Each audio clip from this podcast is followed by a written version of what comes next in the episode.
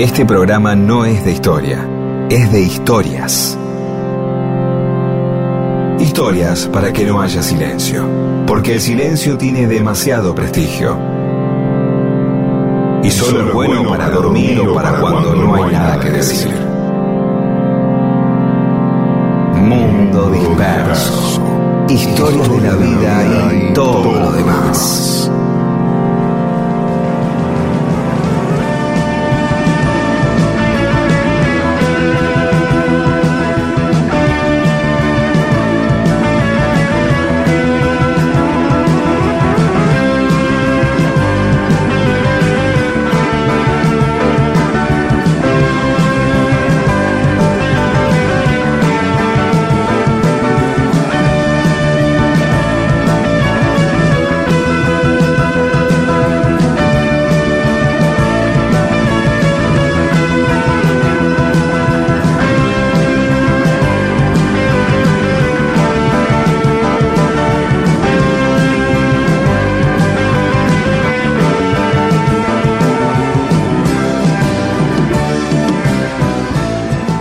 Les va? Aquí estamos en Mundo Disperso. Somos Pedro Saborido, Daniel Míguez y nos acompañan como siempre Paula Weintraub, Olivia Dayes y Eamon. Hola Pedro.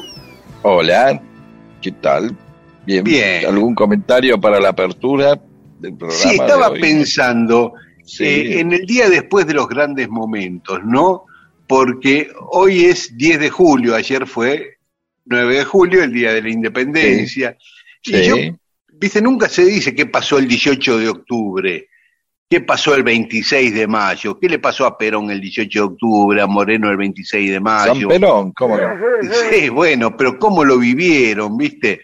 Y yo digo, bueno, ¿qué pasó el 10 de julio? Nadie dice qué pasó al día siguiente de la independencia, ¿viste? Y Tampoco. queda, Sí. queda como el día después de... es- son como primeros de enero. Claro, claro, claro, muy son vacío. como ese, ¿no? "Eh", todo así. Y hay como un regodeo, ¿viste? Eh, ¿Viste? De, de- de andar comiendo lo que sobró y medio pachorra y vas a visitar a alguien y nos levantamos Claro. tarde. Si no Claro. sé si al 10 de julio te levantaste tarde, si al otro día me dijeron, no, mirá, fue en el de julio, arrancamos del otro día, fue peor, hubo que hacer todo el tema eh, administrativo, eh, Claro. es- es mandar eh, chasquis para todos lados porque el 9 de julio ya era tarde y querían salir temprano y por ahí uno piensa que el otro día ya no pasaba nada y por ahí dice, no, mira, el 9 de julio se declaró, pero la intensidad que vivimos Sí. hasta el 22 este, de septiembre, no sé, porque le, Sí. eh, no- uno supone eso. Pero claro, en esta idea nosotros tenemos esta idea del, de ese primero de enero.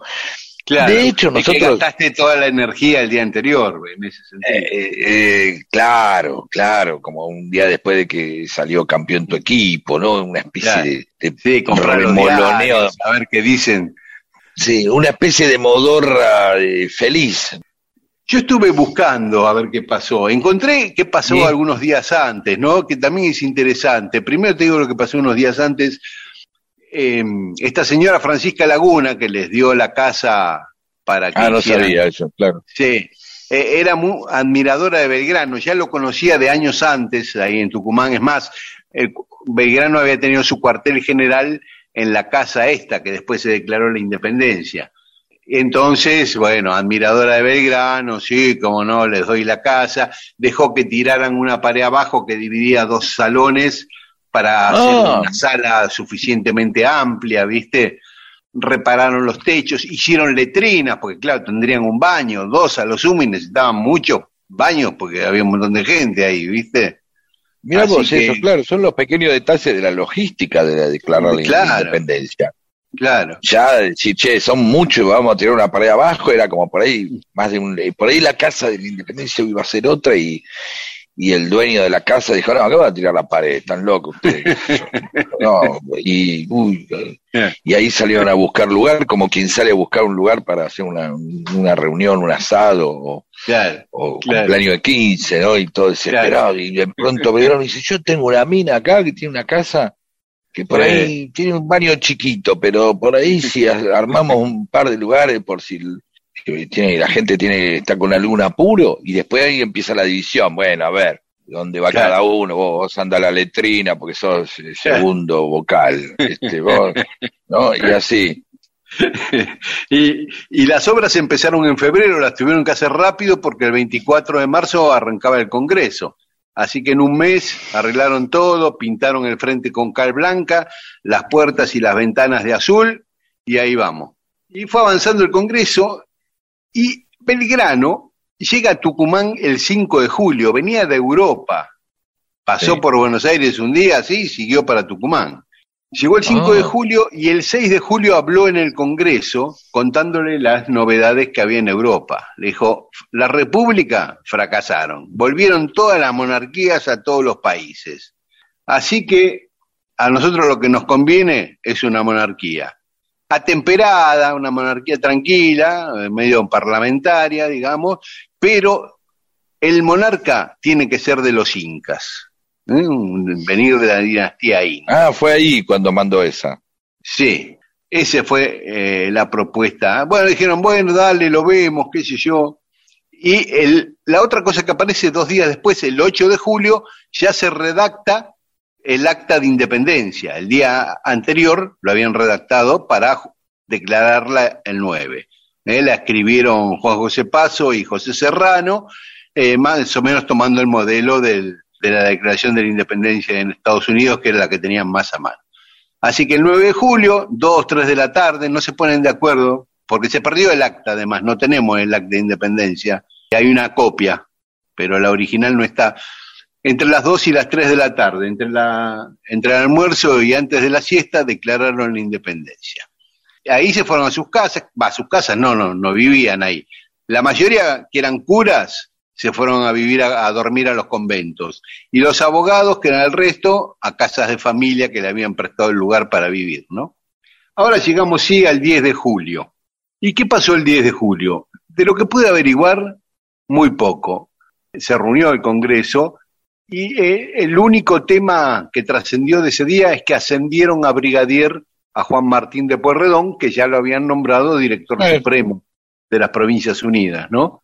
Eh, Para él fue muy importante, por ahí algo menor, medio hecho así, medio, como decíamos, con tono amodorrado de primero de enero, pero para el tipo fue fuerte, evidentemente.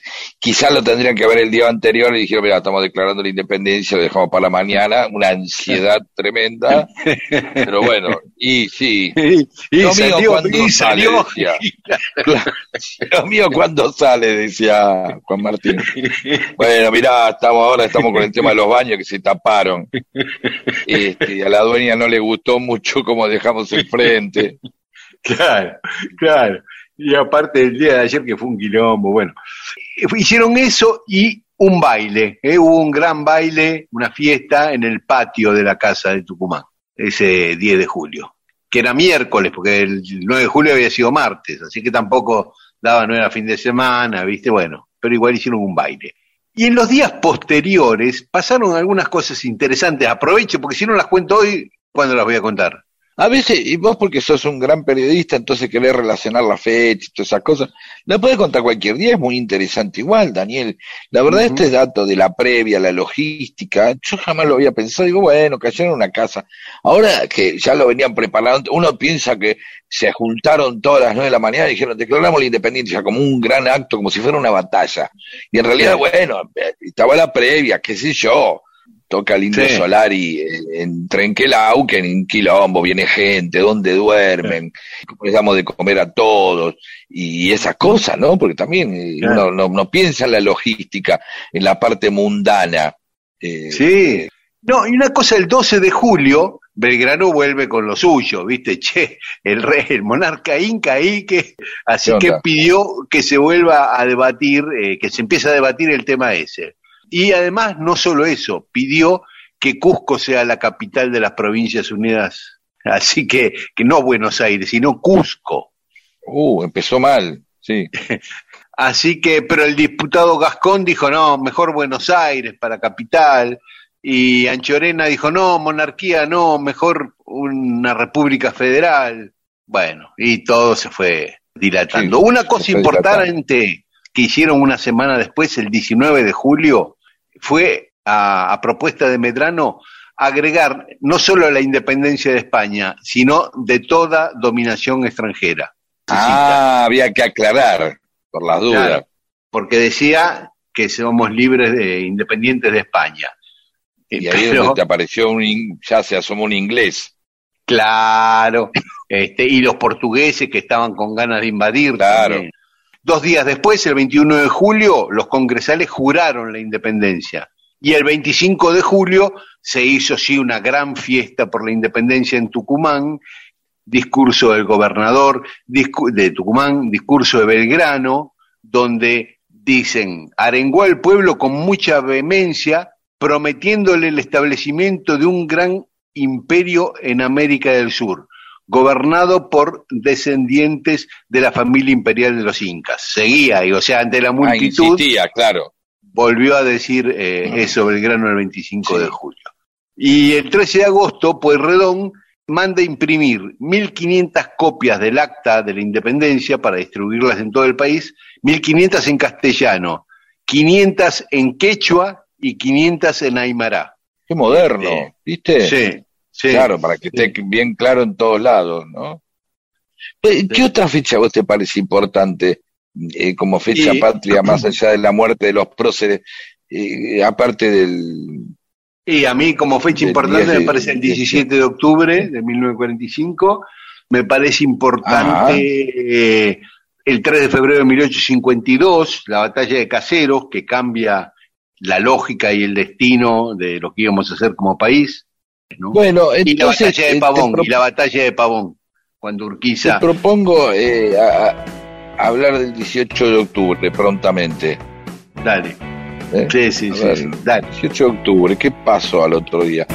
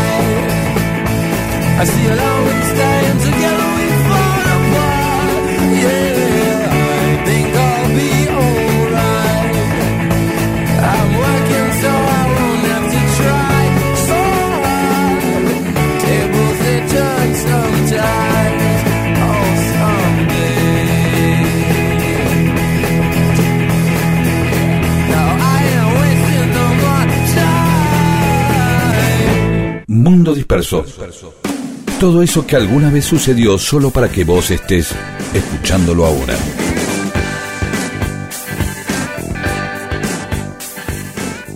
Hace poco un oyente nos pedía que contemos la historia de la López Pereira, la Zamba.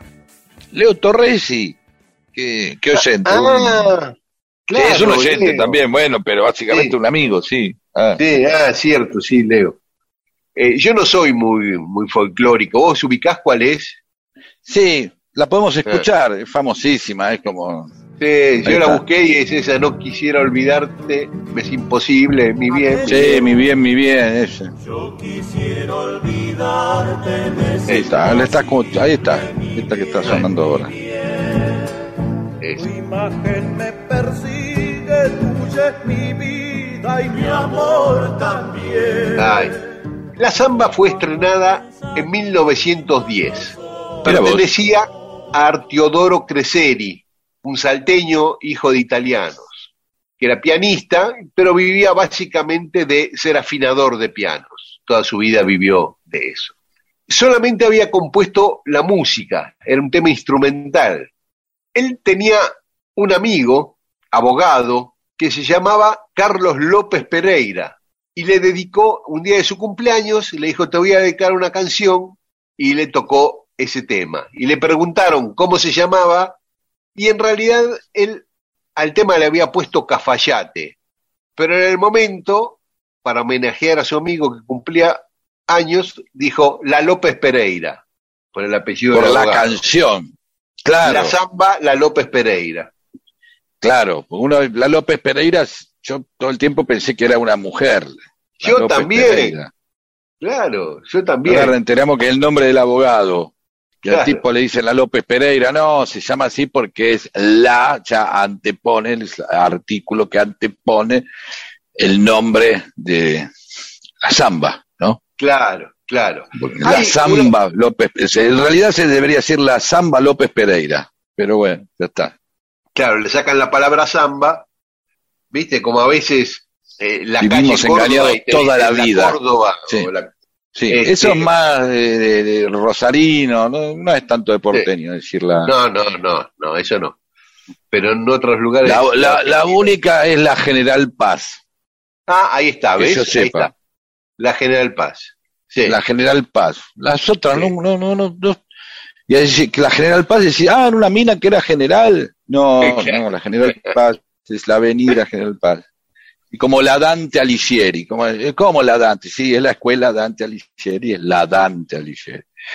Sí, sigamos, perdón. Eh, bueno, había una versión que siempre estuvo ahí dando vueltas hasta que un tipo investigó más o menos bien el tema, que decía que López Pereira lo había representado a Creseri por un crimen que había cometido, pero nunca se encontró un expediente ni nada que comprobara que esto fuera verdad. Finalmente, un amigo de Creseri, un payador uruguayo, Juan Francia, le pone letra. Y el propio López Pereira colabora para adaptar mejor la letra que había escrito Francia a la melodía de la canción. Como ayudar al albanil a terminar la, ¿no? la, la pared ahí. Claro, viste, Me por ahí gusta, hace una me letra gusta. y no, no entra en la métrica y le cambia una palabrita. o- Sí, el tipo, sí, o alguna cosa desafortunada que otra vez ha dicho, che, mirá, el tema lleva mi nombre. Ah, Esta, este verso no me gusta, digamos. Ahora, en 1916, Andrés Chazarreta, que hace poco lo nombramos porque se celebraba el Día del Folclore en honor al día de su nacimiento, santiagueño, en 1916 saca su segundo disco con nuevos temas y uno de los temas se llama La Chayateña. ¿Y cuál era la Chayateña con letra y música? Era la López Pereira. Ah, mira vos, claro. El tipo la Claro. renombró. Sí, pero se, se la, la registró él. ¿entendés? Ah, se la afanó. La Ah, estrenó. En 1921 en el Teatro Politeama de la Avenida Corrientes y Paraná, acá en Buenos Aires. Bien, o sea que lo grabó en 1916. Y acá en Buenos Aires la estrena en el Teatro Politeama, en 1921. Bien, y no había saltado ahí todavía. No, ahí salta y Sí. eh, Arteodorio y su familia, con López Pereira como abogado, empiezan un Justo juicio. con un abogado. eh. Le haces el plagio, justo lo vas a plagiar un tema dedicado a un abogado. Te pone todo en contra mal. Mirá, empieza el juicio ahí en la década del 20. En 1958 muere Creseri y el juicio seguía. Recién, en 1968, la justicia falla a favor de Creseri y en contra de Chazarreta. Apela a Chazarreta y en 1978 la Cámara confirma que el tema era de Creseri y le da los derechos a los Bien. descendientes de Creseri. Un juicio que duró 60, más de 60 años. Más de 60 años. Empezó en la década del Mientras 20 y terminó en 1978. Y la pregunta es, eh, mientras tanto, ¿quién cobró? Eh, se preguntan todos los oyentes. La verdad que eso no Pero- lo sé. Eh, Chazarreta también. Quedó como, como padre del de folclore, Chazarreta. quedó Chazarreta. Sí, Sí. pero en defensa de Chazarreta también hay que decir que él... Bien, eh, también hay eh, que decir, en defensa del padre del folclore, te- más allá de que se afanó un tema, hay que no. decir, Hay Sí. que decir que él recopilaba muchos temas anónimos del folclore argentino para ah, que no se perdieran. ¿Entendés? alguien diría, ahora que- le dicen, ahora le dicen recopilar, dice uno, ¿no? Ajá. Vos te llevaste, vos te, vos te llevaste el otro día, este, este, una, una guaflera de mi casa, no, estoy recopilando este, cosas de amigos. Se la afanó. Pero, claro, bueno, pero es probable, viste, como el Cóndor pasa, esos temas que eran anónimos. Y, Esos son tradicionales, este no era. Sí, sí, Lo este no era. tipo. Po- Chazarreta puede decir, yo no sabía que era de él. Yo creí que era un anónimo, me gustó. Pero te lo dijo después. Te lo, al, al- pasaron un par de años y ya te lo dijo en el 1921. Y Bueno, después- probámelo porque vos no lo tenías registrado, Creseri.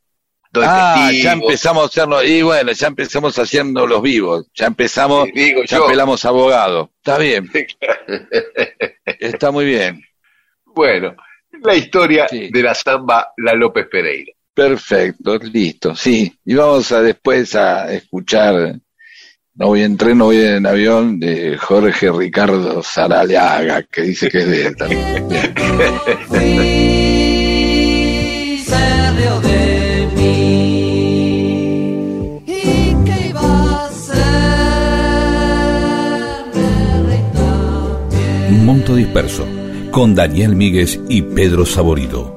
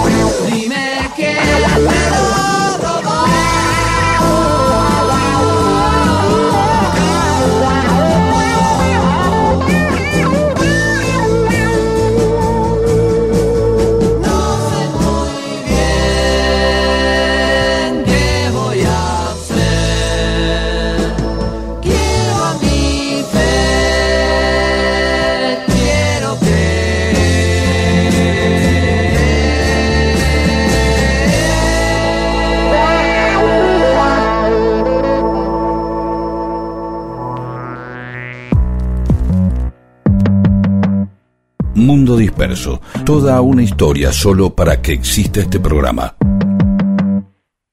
Mundo Disperso.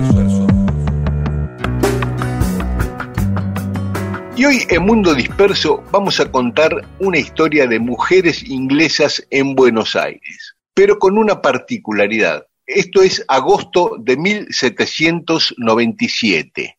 Faltaban 13 años para la Revolución de Mayo. Había pocos ingleses en Buenos Aires.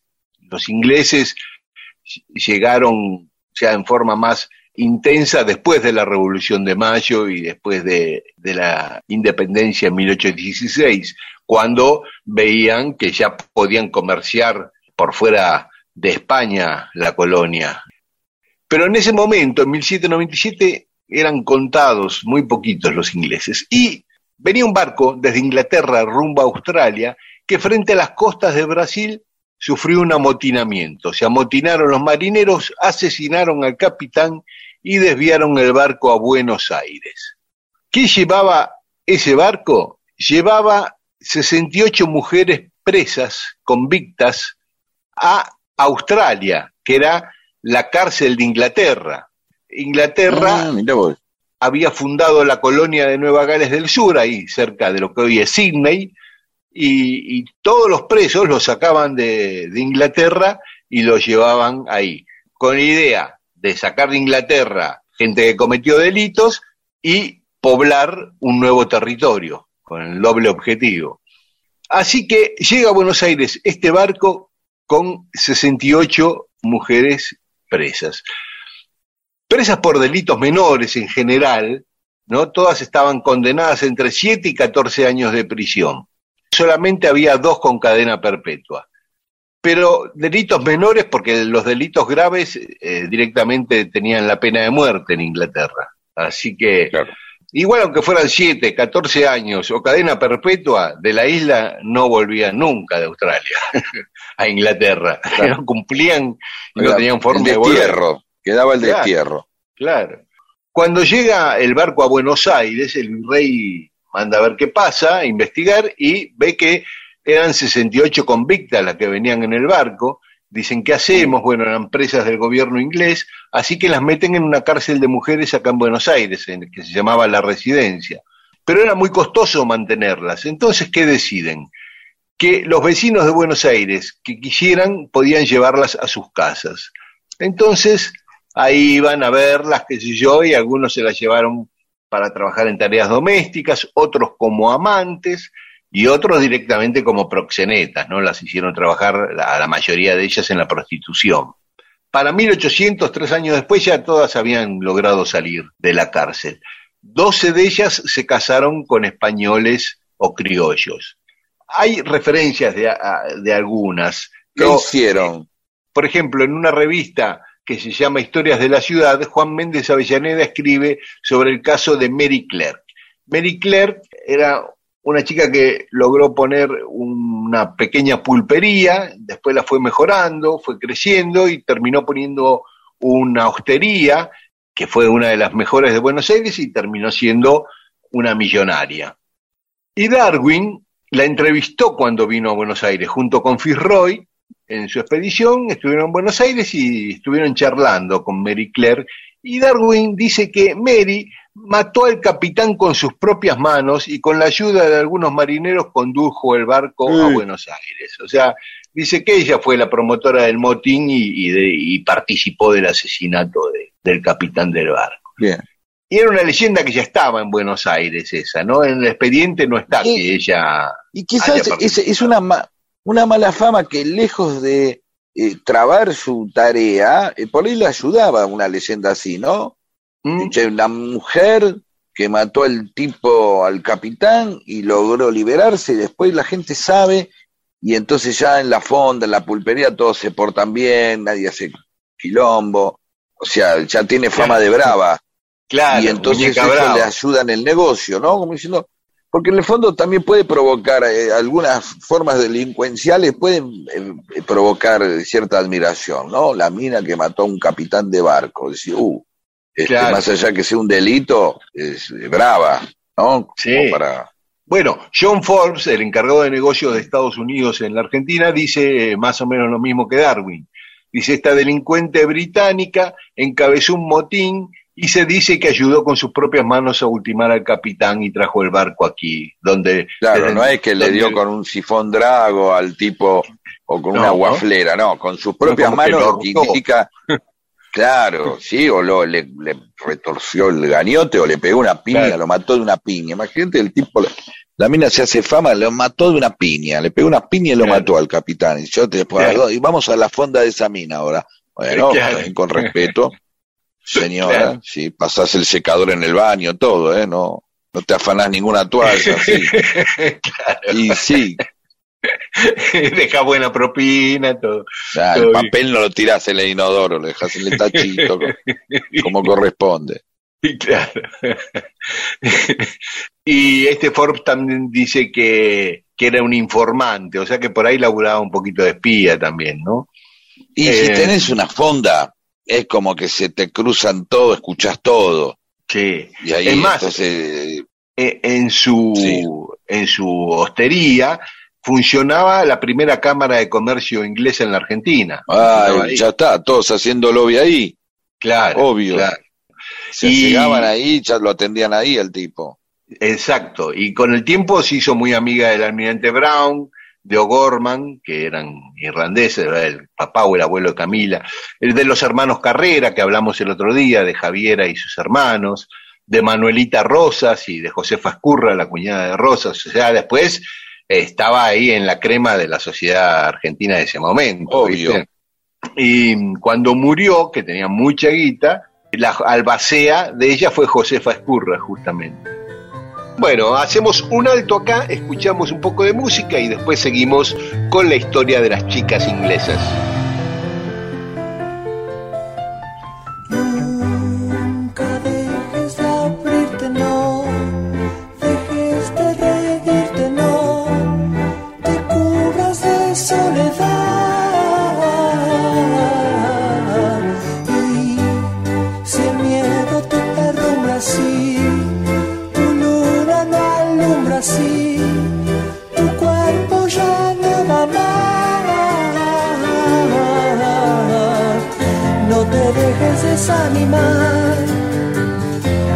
Basta ya de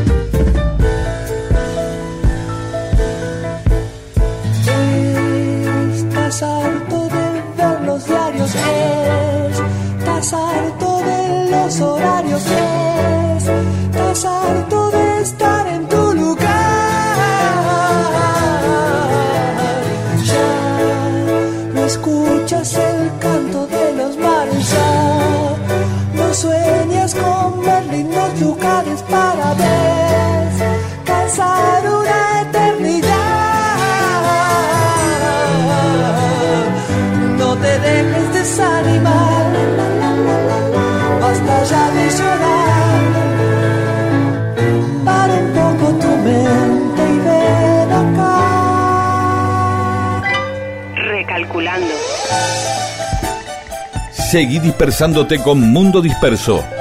Recalculando. Miles de historias que no le importan a nadie. ¿O sí? Recalculando. Y en Mundo Disperso estamos contando la historia de las 68 mujeres inglesas que las llevaban detenidas a Australia, pero hubo un motín en el barco y cayeron acá en Buenos Aires. Bien, Recién contamos la historia de una de ellas, de Mary Claire. bien, sigamos. Otra chica de la que se pudo rescatar algo de su historia es Mary Bailey, que era una prostituta que vivía, eh, había dos zonas de prostitución concentradas, una en el Bajo, cerca del puerto, y otra en eh, el barrio de Concepción, ahí en los alrededores de lo que es hoy Avenida 9 de Julio y Avenida Belgrano.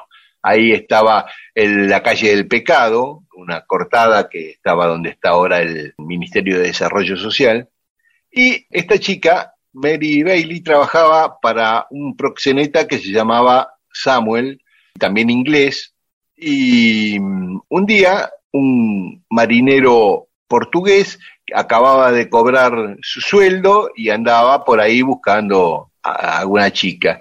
Y este lo lleva a su casa, Samuel, y le presenta a Mary. Cuando están teniendo sexo con Mary, le aparece Samuel en la habitación con una navaja para afanarle todo el sueldo que había cobrado ese día. Empiezan a pelear y el portugués lo mata al inglés. Se hace un juicio y la principal testigo es Mary, por eso aparece también Mary en la historia, ¿no? Y como cómplice además de Samuel. Finalmente eh, ella zafa, Samuel muere y al portugués, aunque el fiscal había pedido cadena perpetua, le dieron tres años de cárcel nada más. Y después, sin nombre ya, pero muchas de ellas aparecen mencionadas eh, durante las invasiones inglesas. Por ejemplo, Alejandro Gillespie, uno de los capitanes que vino con Bereford y que escribió sobre las invasiones, dice que estas chicas que habían venido en el Lady Shore, que era el barco inglés que las trajo a Buenos Aires, atendieron y auxiliaron a los soldados ingleses heridos y a los que estaban presos en la residencia, que era la misma cárcel que habían estado ellas al llegar, eh, los visitaban llevándole dinero, ropa, provisiones, porque estaban casadas con gente de guita. Otro inglés cuenta que lo habían encargado ir a recoger los cadáveres de los ingleses después de la batalla, y también había muchos cadáveres de criollos, y había una inglesa revisando los cadáveres buscando a su marido. Dice, quedamos atónitos cuando ella nos contó quién era y cómo había llegado de Inglaterra. Este, claro. Claro, tipo, dice, yo vine presa en un barco, qué sé yo. Dice, ahora estaba casado con un caballero español eh, de gran fortuna y bueno, y lo estaba buscando ahí eh, entre los cadáveres. Y ya en la Revolución de Mayo, Alejandro McKinnon, que era el cónsul de Inglaterra en Buenos Aires, le escribe a Canning, al ministro, que mm, las ex convictas del Lady George aún son muy conocidas y muy populares en Buenos Aires. Y cuenta una historia, indignado McKinnon, que los capitanes de los barcos ingleses, dice, han ofrecido un suntuoso banquete y baile a las contraventoras femeninas convictas. Hace dos domingos los mismos capitanes las agasajaron a bordo de sus barcos, las saludaron con salva de cañones al llegar a bordo. Tantos honores no se podrían haber dispensado ni a su majestad británica. Y dice que fue tal el barullo que el virrey Cisneros envió gente a ver qué estaba pasando ahí en los barcos. Eh, interesante porque siempre lo inglés, la imagen de lo inglés en Argentina y ya en el virreinato estaba acompañada de cierta eh, anglofilia, ¿sí? Eh, entre los criollos. Ya había una cierta anglofilia, hay siempre testimonios de esto. Y de pronto, claro, cuando uno imagina siempre lo inglés ligado a lo aristocrático, a lo real, ¿sí?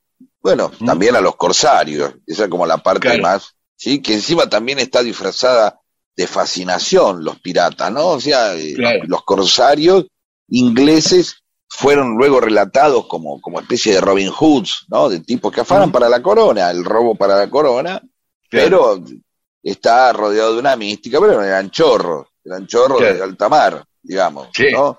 Pero bueno, igual están revestidos de una mística, de esa capacidad de fascinar que tienen siempre los ingleses.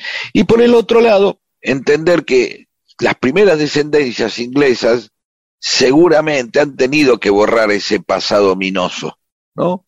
Claro. Porque la- los primeros ingleses no llegan con las invasiones, sino que llegan, sino que Inglaterra llega de la mano de 68 presidiarias, así que seguramente habrán tenido que borrar ese pasado para seguir adquiriendo ese prestigio, que también ocurre también con los criollos, ¿no? Los criollos que llegan acá no, no eran la mayoría gente de guita, eran algunos pocos comerciantes, por ahí el virrey tenía sus mangos, algún milico, pero la mayoría eran tipos que venían a hacerse unos pesos acá porque estaban pasando miseria en España, ¿no?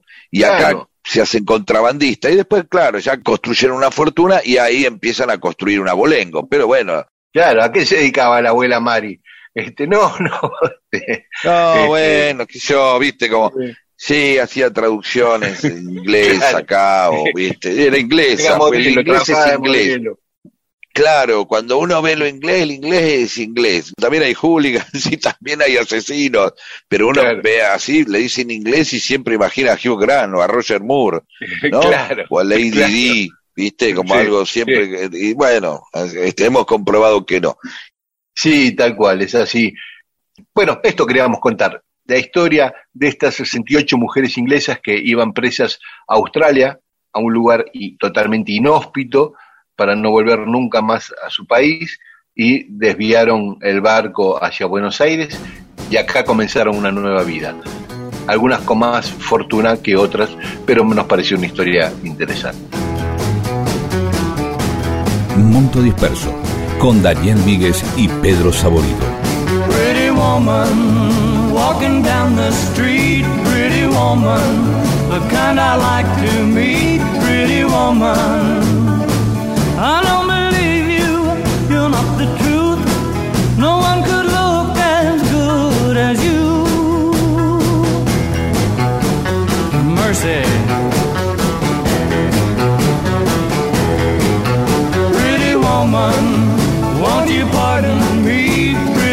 Woman? I couldn't help but see, pretty woman,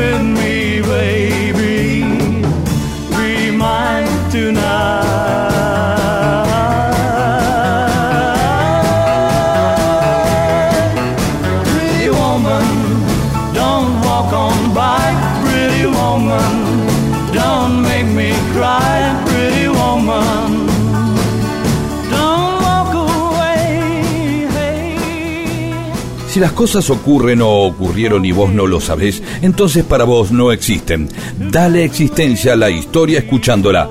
Mundo disperso, eso que existe cuando vos lo escuchás.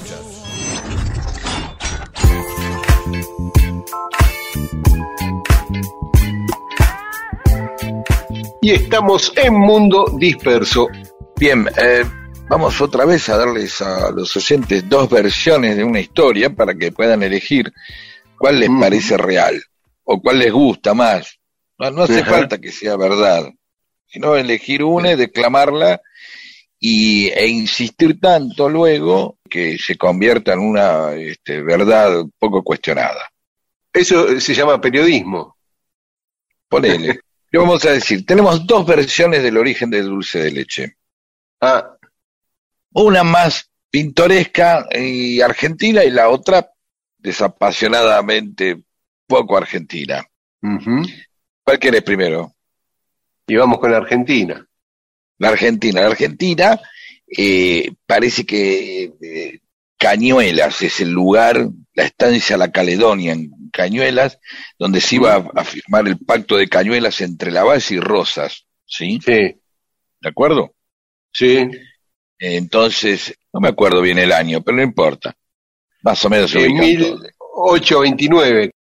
Eh, y entonces, ¿qué pasa? Parece que estaban ahí en la estancia, qué sé yo, la, señora estaba cocinándole una cosa que se llama lechada, que es eh, azúcar con leche caliente, porque Rosa le ponía al mate eso, tomaba Ujú. mate con... Y estaba esperando, ahí, o por prepararle el mate, y llega la base, todo hecho pomada, cansado, que yo, y yo, yo metí en un rato, pum, y se tiran en el, catre de Rosas. Con confianza, la Valle. Claro, y cansado así, no le importó nada. Era medio así la Valle, ¿no? Era un tipo Mm. así, medio impulsivo. Y de pronto entonces la señora fue a buscar a las guardias, a la guardia y a las guardias, a las dos, y no aparecía. Y entonces tardó, tardó, y ¿qué había dejado la señora? Eh, la leche En el se fuego. hirvió y, y hizo, y ahí nació el dulce de leche. Se le solidificó. Claro, y ahí, esa es el, por eso Cañuelas, lo que estábamos hablando, ¿sí? Eh, ¿De acuerdo? Origen mítico, Rosas, Lavalle, Unitario, sí. federales, tenés todo, todo lo recontra argentino. Bueno, Claro. parece que no, que parece que vino desde Chile. Ah. Cuyo, por el lado. Parece que en Perú ya, ya lo conocían en Perú, en Chile, lo conocían en todos lados. En México, sí, nada, así. Ninguna novedad. Era así, así de, así de simple. Más, más no pienso comentar, ya está. pa. Producto Para de importación. Para eso, para la, claro, digo, para la decepción ya alcanza, ¿no? Claro, claro. Digo, ya está, dice, mira, vino de Chile, qué sé yo, listo. Otra cosa. Y entonces el dulce de leche, que era no, cosa que nos identificaba. Y uno no se construye la- con las verdades, uno se construye con, con los autoengaños que se va haciendo. Cada No. vas a decir que el colectivo es uruguayo. No sé, no lo sé. Entonces, perdón, doy a elegir qué prefiere la gente. ¿A qué le parece esto más verosímil? ¿Qué le, qué le gusta? No le importa, que diga lo que quiera, que diga, este, el dulce de leche pasó entre lo de la Valle Rosa, sí señor, no señor, ¿sí? Con esa forma de, de asegurar algo que generalmente se, se pone señor, no sé por qué. ¿Viste? Cuando alguien dice, sí señor, o te dice, no señor, no, Claro. Perón era hincha de Racing, no señor, sí señor, dice otro, qué sé yo, y discuten. Bueno, pongan así, con ese énfasis, sí señor o no señor, y elijan. Vino de Chile así, y listo, y nosotros lo agarramos, eh, como un montón de cosas, como el bandoneón y con eso hicimos el tango, o la Valle y Rosas. Elijan, oyentas y oyentes.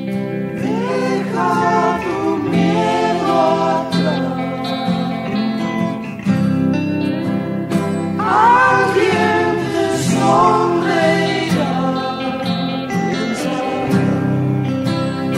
Oh.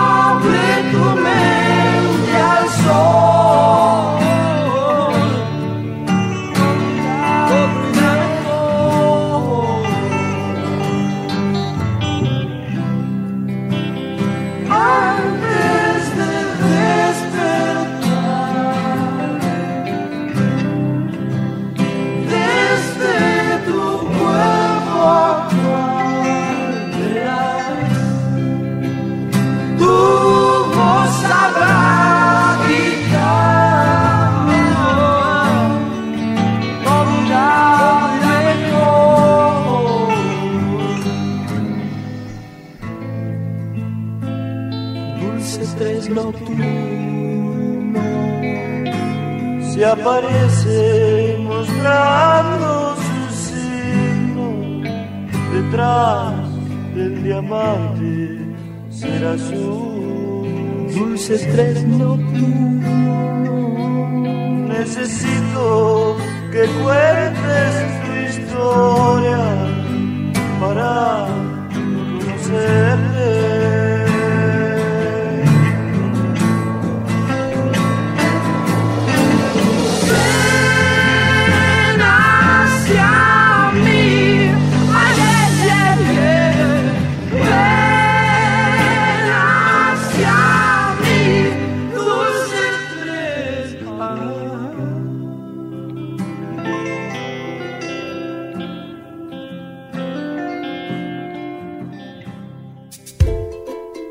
Para fiestas, cumpleaños, encuentros en la puerta del colegio y en cualquier ocasión en la que hay que comunicarse con otra persona, existe Mundo Disperso, el programa que provee historias que unen a la gente y la hacen más buena, porque se comunican entre sí. Y ahí charlan y se hacen amigas. Esto es Mundo Disperso, con Daniel Víguez y Pedro Saborido.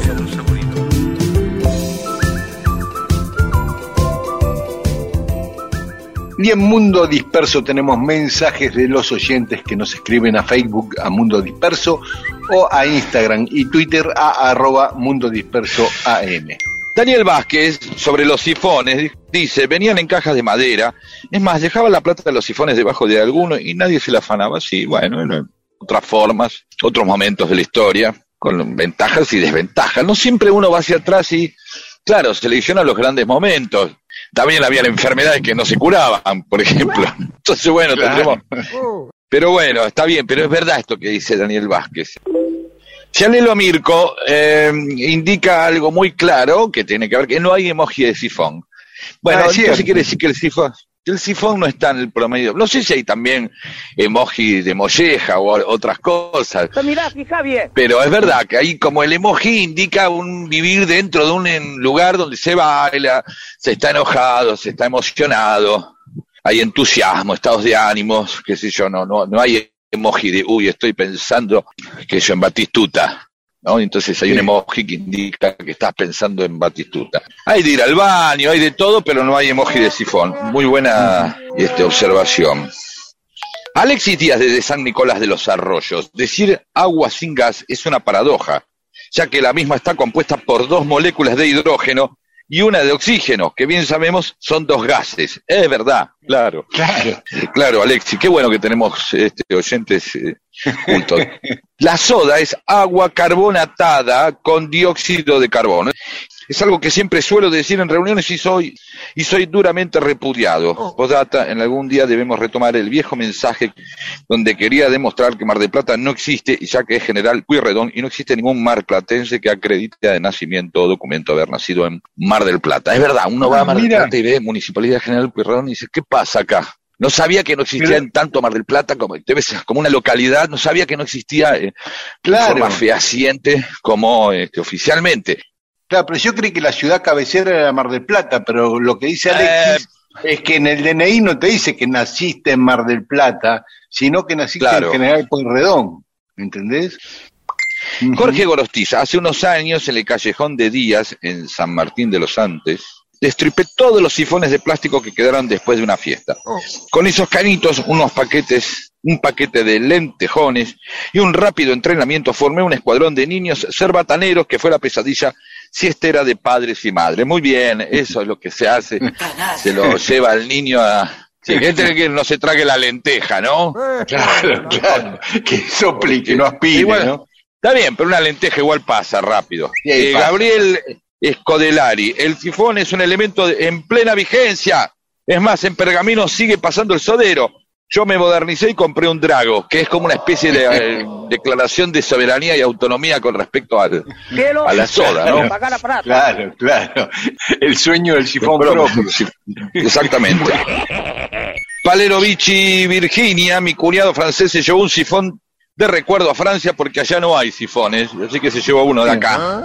Y Adrián Glimsky, a propósito de la soda, recomiendo fervientemente escuchar el podcast de El Sodelier en Spotify. Hay un Sodelier que es un catador de soda, vamos a escucharlo. Manuel Espinosa, seguro cuando encontraron el manantial de agua soda, sacaron un vino para hacer el primer tinto con soda de la historia. Está muy bien Vermut. eso. Sí, qué lindo jugar al carnaval con sifones. Sí, la verdad sería como una especie de carnaval 2.0, porque aparte, el chorro de soda, como viene con gas y sale con fuerza, medio que pica. Sí. Esa sería la contra. Bueno, la contra para Claro. algunos y el goce por el otro. Pero el carnaval tiene algo de sádico. Sí, Sí, de, eh, viste, le- mandarte una bombita y que le duela al otro. Bueno, andar Claro, molestando porque a los la demás, bombita también picaba, ¿eh? La bombita Sí, picaba. sí, también. sí. Y si no estaba muy rellena, más todavía. Uy, sí. Sí, Se conver- Claro, vos agarrabas una bombita, la llenabas por la mitad, la atabas y la tirabas al piso y no se rompía. No, no, rebotaba. Soportaba. claro. Claro. Sí, sí. Pablo, mi abuelo era sodero. En 1941 nació mi viejo, vivían en un conventillo y en 1953 ya tenían fábrica y casa propia con teléfono y agua caliente. Eh, y soda de todo el día. Claro, y claro. Sí, señor, claro.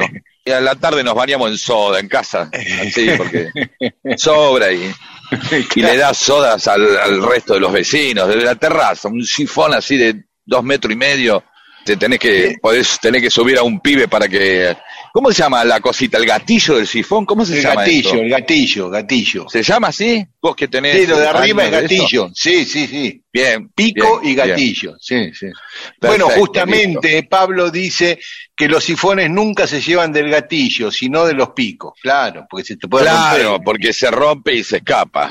Inti Maturano. Se me ocurre que, sumadas a la posibilidad de accidentes al cargar los vasos y apretar demasiado fuerte la tecla del sifón, sus características lúdicas y humorísticas, que fueron amplificadas por eh, el, el cine del estilo Los Tres Chiflados, hicieron que los oligarcas prefieran la aburrida botellita con tapita de metal que pierde el gas al toque.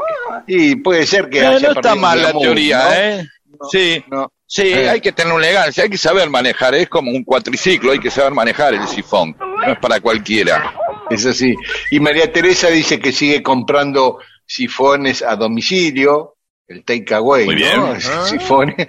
¿Qué cosa? Y bueno, sifón, take, sí.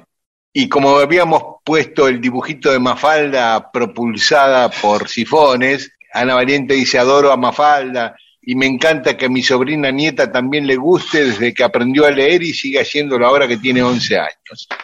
¿Qué vas a hacer ahora? Paramos acá y después va a haber más mensajes de los oyentes. Tú lo has dicho.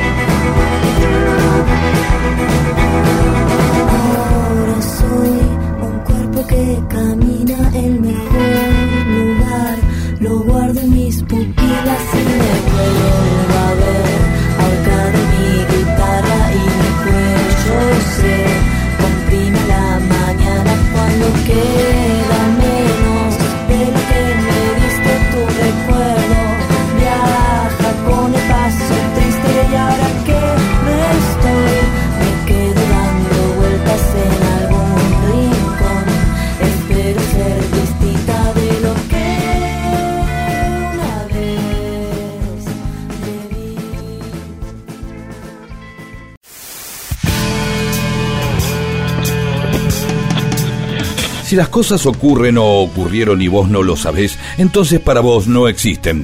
Dale existencia a la historia escuchándola. Mundo disperso, eso que existe cuando vos lo escuchás.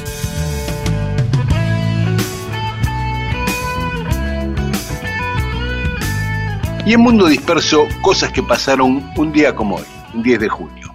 En 1821, Estados Unidos toma posesión de la Florida, que se la había comprado a España en 5 millones de dólares. Y, Tremendo, este, ¿no? Lo que sí. era, la inflación. Sí, y España se queda con Texas, ¿no? En ese acuerdo que ya la tenía, pero estaba ahí medio en litigio y dijeron, bueno. En 1825 muere Francisco Ramírez, Pancho Ramírez, el gobernador de Entre Ríos, un día como hoy. El jefe supremo de Entre Ríos y Corrientes, era de las dos provincias juntas, y en la batalla de Cepeda había tenido su pico de poder cuando le ganó a Buenos Aires. Se enfrentó mucho a Artigas y, murió en una batalla, en una batalla mientras peleaba con el, contra el coronel Bedoya. Y mm, en 1925, Meher Baba, que era un gurú indio, comenzó Sí. su voto de silencio que iba a durar hasta su muerte 44 años después. Estuvo 44 años sin hablar, Uh. ¿no? Este día sus seguidores lo celebran como el Día del Silencio. ¿Habrá hablado algo y en realidad, pero mientras no había otra gente? Que hay- Porque para, y bueno, para que haya silencio, técnicamente necesitas que haya otro que no escuche. Claro, claro, claro. Nadie Digo, dio no, testimonio de haberlo escuchado. Por ahí cuando Por estaba eso- solo hablaba solo, qué sé yo. Eh, no está mal eso. No Una está- pequeña trampita, pero bueno. Creo que Meher Baba creo que es el, el al que sigue eh, Tausen. Sí, Eh, señor. Sí. Townsend, eh, de Townsend siempre me lo confundo. Sí, sí, sí. Exactamente. Y, y el Es- tema, el tema Baba O'Reilly, O'Reilly, el famoso Sí. tema, está en una parte dedicada a él y en otro a un músico, que es O'Reilly. Claro, Sí. claro, que está en el disco Justness. Es una es Sí. una combinación. ¿Cómo sabes de los Who? Se ve que sos yo Sí, una persona que sabe de rock sabe de los Who, ¿no? Es así. Eh, eh, es mi tercer banda favorita. Después de los Beatles y, Led Zeppelin viene de Who. Muy bien, está muy bien. Y viste que hubo una época que, mm, que podríamos escuchar algún día un pedazo de algo en vivo bien crudo eh, de los Who, en que los Who y Zeppelin tenían el 71, se- se- 70, 71 y hasta parte del 72, en vivo sonaban, tenían como una misma impronta, ¿sí? Aunque uno lo, lo relaciona de otra manera con la ópera eh, Tommy, qué sé yo, pero el, el, el Live and Leeds, Live Sí. at Leeds, que es eh, en vivo, eh, en vivo, es que es considerado un, por muchos el mejor, el mejor registro en vivo de una banda. Lo escuchás y es crudísimo. Mi hijo Dante es fanático y, lo- y de ese, de ese disco. Era fan- Yo lo descubrí por él incluso. No le daba mucha bola. Muy Claro. crudo, muy fuerte, muy... Y, no, y Baba es el autor de esa famosa frase Don't worry, be happy, que Ah, después. Que después le- la utilizaron muchos músicos, como la canción de Bobby McFerrin, que se llama así, ¿no? Claro. Eh, bueno, y un día como hoy, nacía en 1856 Otto Krause, el ingeniero, el que le dio el nombre a- al industrial, ¿no? Nacía en Sí. Chivilcoy, en Chivilcoy, Otto Krause. Ah, no era alemán, Otto Krause. No, argentino de Chivilcoy. Sí, sí. Pero sí. Supongo que sería alemana, hijo de sí. alemanes, ¿no? Claro. Y obviamente Otto Krause no tiene mucha... Sí. claro. El gallego Otto Krause. Sí, ¿no? el Krause no. claro. No hay muchas opciones, sí. Y el mismo día, del mismo año, nacía otro ingeniero. Era un buen día para que nazcan ingenieros que iban a ser famosos, el 10 de julio de 1856. Porque nacía Nikola Tesla, ¿eh? el inventor croata, también ingeniero. Claro que Tesla se inventó muchas más cosas que Krause, ¿no? Eh, la- todos los descubrimientos en, el, en electricidad, el rival eterno de Edison inventó el control remoto, las lámparas de bajo consumo, el velocímetro, la transmisión inalámbrica de la electricidad. eh, el despegue vertical de los aviones, bueno, mil cosas.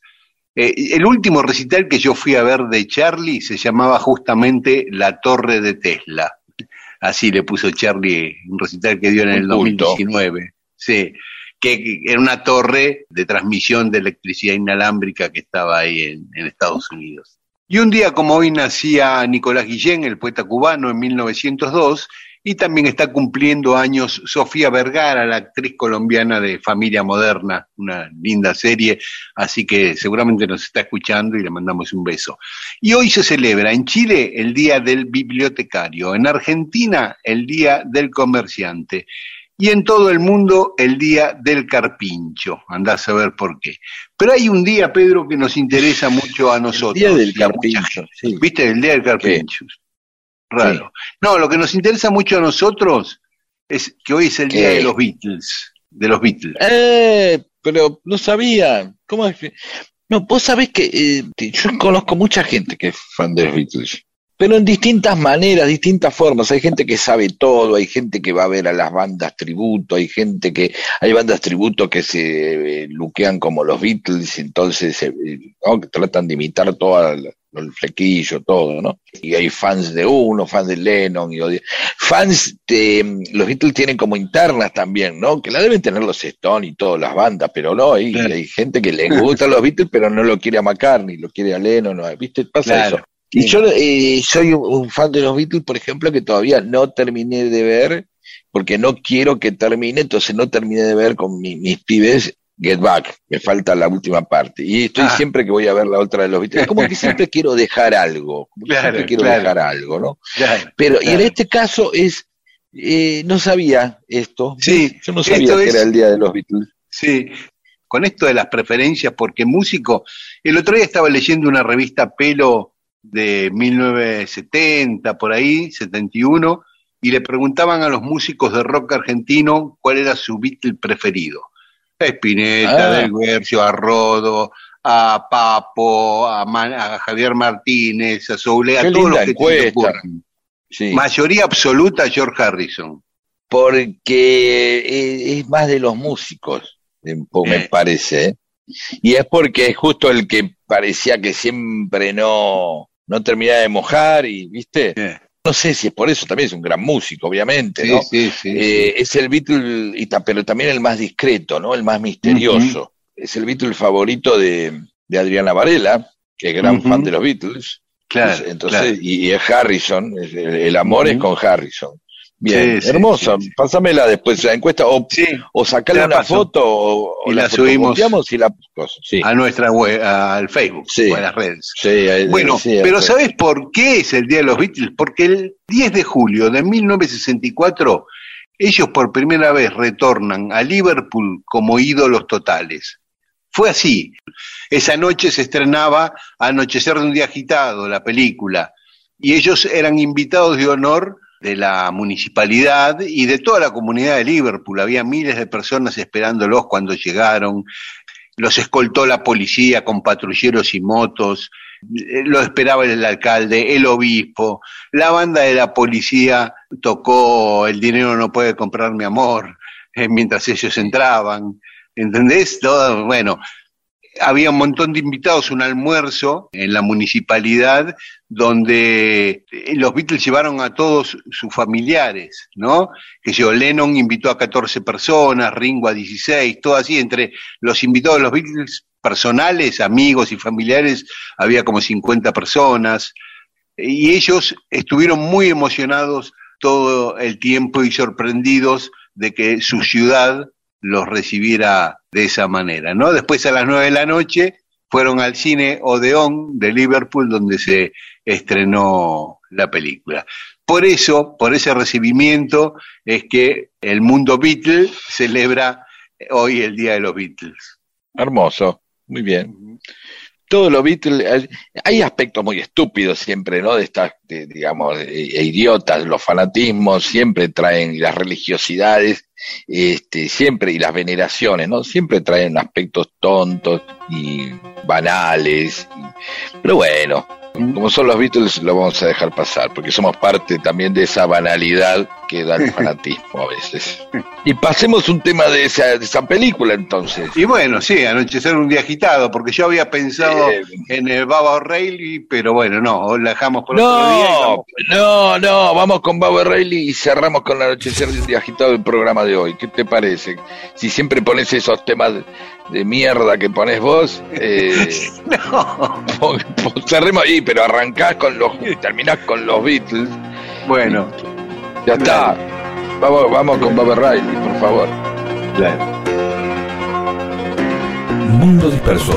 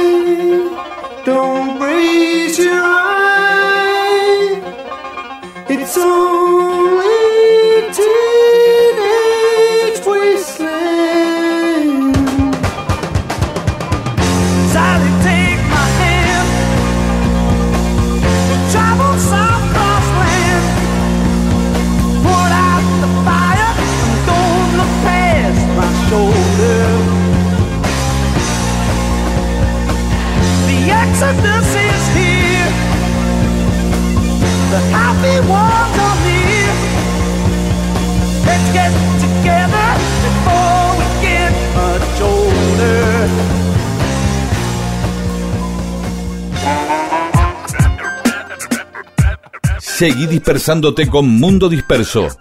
Miles de historias que no le importan a nadie. O sí. Con Daniel Víguez y Pedro Saborido.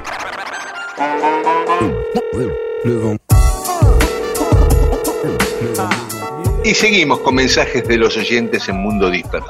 Charlie Alonso dice Luis XV, apodo numerario por ser eximio jugador de la escoba D. Ah, es un chiste, está muy bien. De la escoba de Luis. XV, claro. Porque... Jugate una escoba de voz, sí. Bien, eh, Ricardo Bonda, con respecto a Luis XV, tiene razón Pedro en que lo importante para una orgía es la organización. Pero a su vez es fundamental ser rey, ya que yo quise siempre organizar una y nadie me dio pelota nunca. Y bueno, Ricardo, eh, depende de los ámbitos en los que uno se mueva. No es fácil tampoco. Eh, no es que es una, el lugar tiene que ser una casa de cierta calidez, cierta intimidad. No lo puede hacer en, en el, el buffet de amor y lucha en Herley y- sábado 11 de la mañana. No, no da. Así- Carlos Gilman, con la historia de Luis XV comprendí ese chiste del tipo al que le decían Luis 30, porque Luis XV era medio boludo. Luis 30 era total. Muy bien. Bien. Horacio de Montegrande. ¿Ese fue el que dijo después de mí el diluvio? Sí, fue Luis XV el que dijo eso antes de morirse, como diciendo más, sí, váyanse a cagar, ahora que se arreglen lo que vengan, si viene la Revolución Francesa, que venga. Estela Cerone, aguanten los Luises, son increíbles Eh, ustedes. Estela. Toda la gente de Azul, saludos a toda la banda de Azul. Sí. Y Luján Square dice, al fin y al cabo el tema de las orgías era la iluminación, porque desde la oscuridad uno no termina de aprender.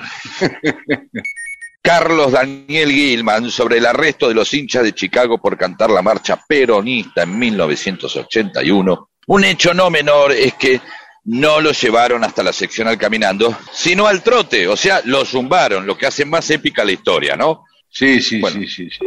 Pablo Aro Geraldes, gran periodista, eh, nos manda una nota de Clarín con el título Hubo 49 detenidos en un estadio por entonar la marcha peronista. La noticia de ese día nos manda y dice, dan ganas de hacerse de Chicago. ¿Están seguros? Vamos a algunos de- mensajes dispersos. Raúl Machado Sarmiento dice que somos la razón por la cual ha rechazado convites a asados, locros, salidas de pesca y hasta orgías que mm, coincidan con el horario, del- el horario del programa. Sí, hay mucha Muy orgía a esta hora. Sí, con, sí. con el vermú. Sí, señor. Y antes la gente hacía eso, miraba los campanelli, se echaba uno. Eh, más o menos. Y o después pasó los Benvenuto, o después de carburando, ¿no? Echar la carrera, el avión transmisor, y después. Bien, Adelante el avión, Ingrid. adelante el avión. exacto, ahí está. Ingrid Oberhard, el día que murió Perón, yo celebraba mi primer cumpleaños con compañeros de la escuela. Obvio que nadie vino y se canceló todo. ¿Cómo lo odié a Perón ese día? Y bueno, es entendible, ¿no? Con los años quedó como una anécdota, pero me arruinó el poder mostrar el vestido de lunares que me había cosido a mi mamá. Uh, me lo puse igual, sin invitados y todos llorando. Sí. Alicia Martínez, con onda, no le pongan una U a la palabra quom. Ah, la Q eh, incluso se debería pronunciar gutural, quom. Y otra cosa, la palabra mapuche ya es plural, así que no hay que, que es gente de la tierra, por lo cual no hay que agregarle S cuando se dice, por ejemplo, los mapuches. Los mapuche, ¿no? Sería entonces. Claro. Gracias, eh, Alicia. Gabriel Salguero, la trocha más angosta del ferrocarril, es la del ramal Roca desde Ingeniero Jacobacci, Jacobacci a Esquel, que tiene 75 centímetros. Este año las locomotoras y vagones cumplen 100 años. Nos dice que nos escucha desde Alto Río Percy, Esquel. Del río Percy, Ah, mira. Esquel. Sí, sí, Chubut. sí, es ahí como yendo para la montaña, como yendo para los alerces, pero no por la ruta que te lleva a los alerces, pero es por ahí.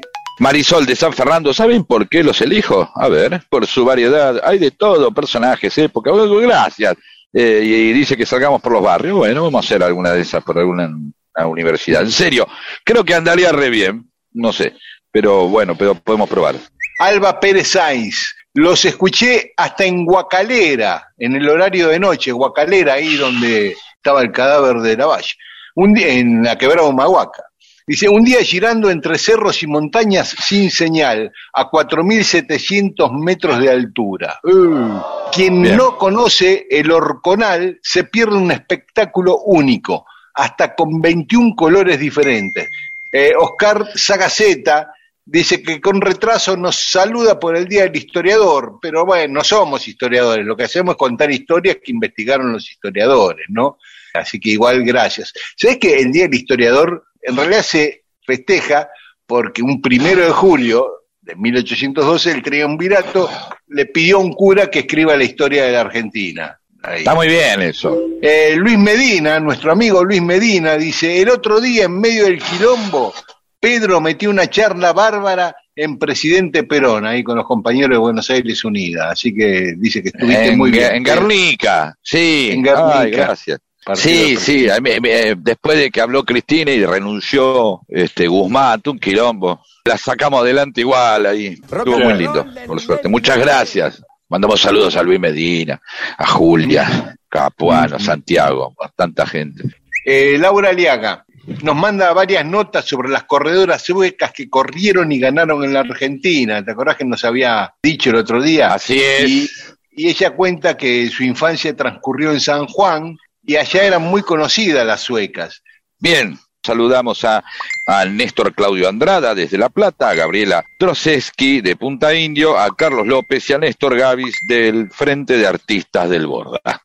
Y yo saludo a Adriana Barbela, a Rod Valentín, que le encantó la música de Maderna el domingo pasado, a Viviana, que dice, Pedro, qué bueno escucharte. Te- Eh. Es bueno escucharte a vos, a mí que me parte un rayo. Está bien, Viviana, así Muy bien, sé bien, Viviana. Poné Y música, Ismael- vos eh, tenés música ahí, poné Sting. Mientras habla Miguel, poné Sting y después cuando, Y cuando a arranco Ismael- yo, bajás. Ismael, y a Ismael SP. Gracias a todas y a todos. Viene una campesina del sol cuidando su maíz. Uno con sombrero de paja la vio, surcos de tierra fresca tenía él. Golpea los parches de mi pecho, bailan descalzo su cosecha al sol. Oh,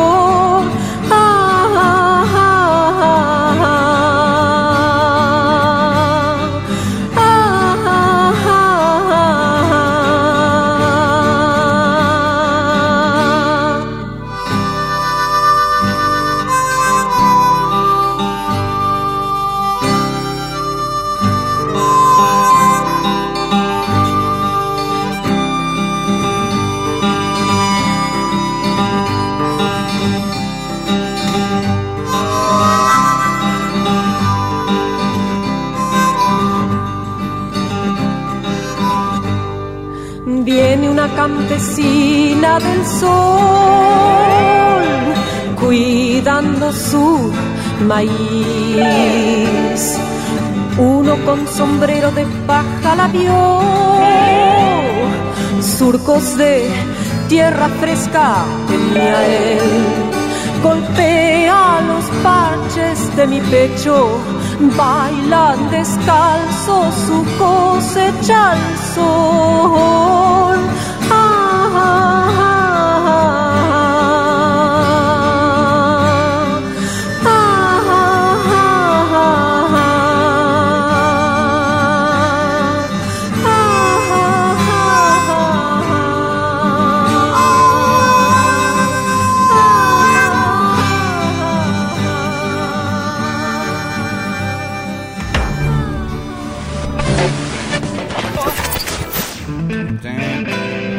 Mundo Disperso con Daniel Víguez y Pedro Saborido.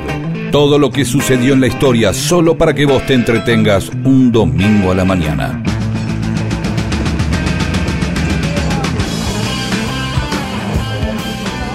Bueno, y se nos va acabando Mundo Disperso.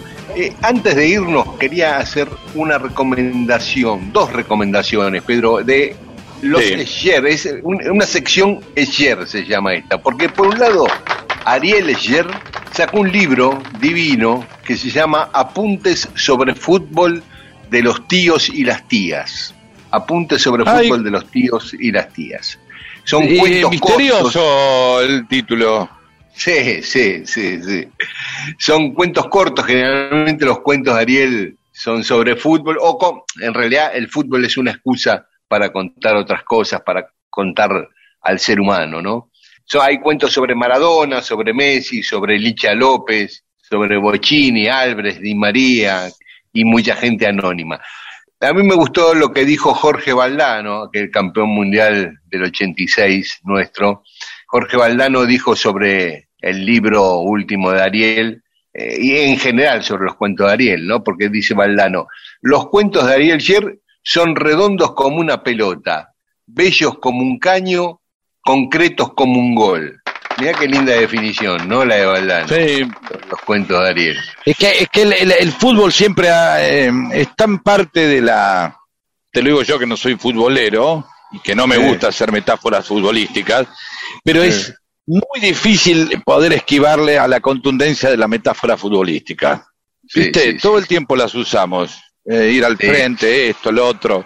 Siempre todo el tiempo estamos Bueno, sí, adelante, sí, pero no quiero Sí. interrumpir esto. No, y eh, Julián Sher, ya no Ariel, Julián, el hijo de Ariel, mañana lunes, 11 de julio, presenta en la Biblioteca Nacional, en el Auditorio Borges de la Biblioteca Nacional, ahí Agüero del 2500, un libro que se llama Socios Eternos, los desaparecidos de Racing.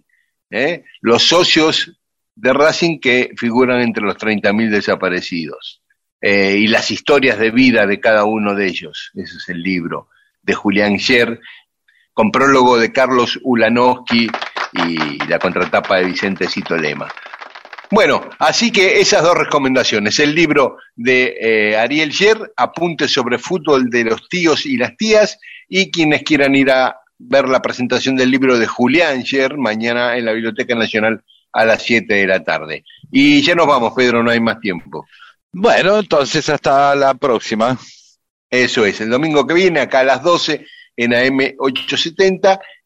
Y esta noche, si quieren, nos pueden escuchar en Nacional Rock 93.7. Nos encontramos el domingo que viene. Chao. Chau, chau.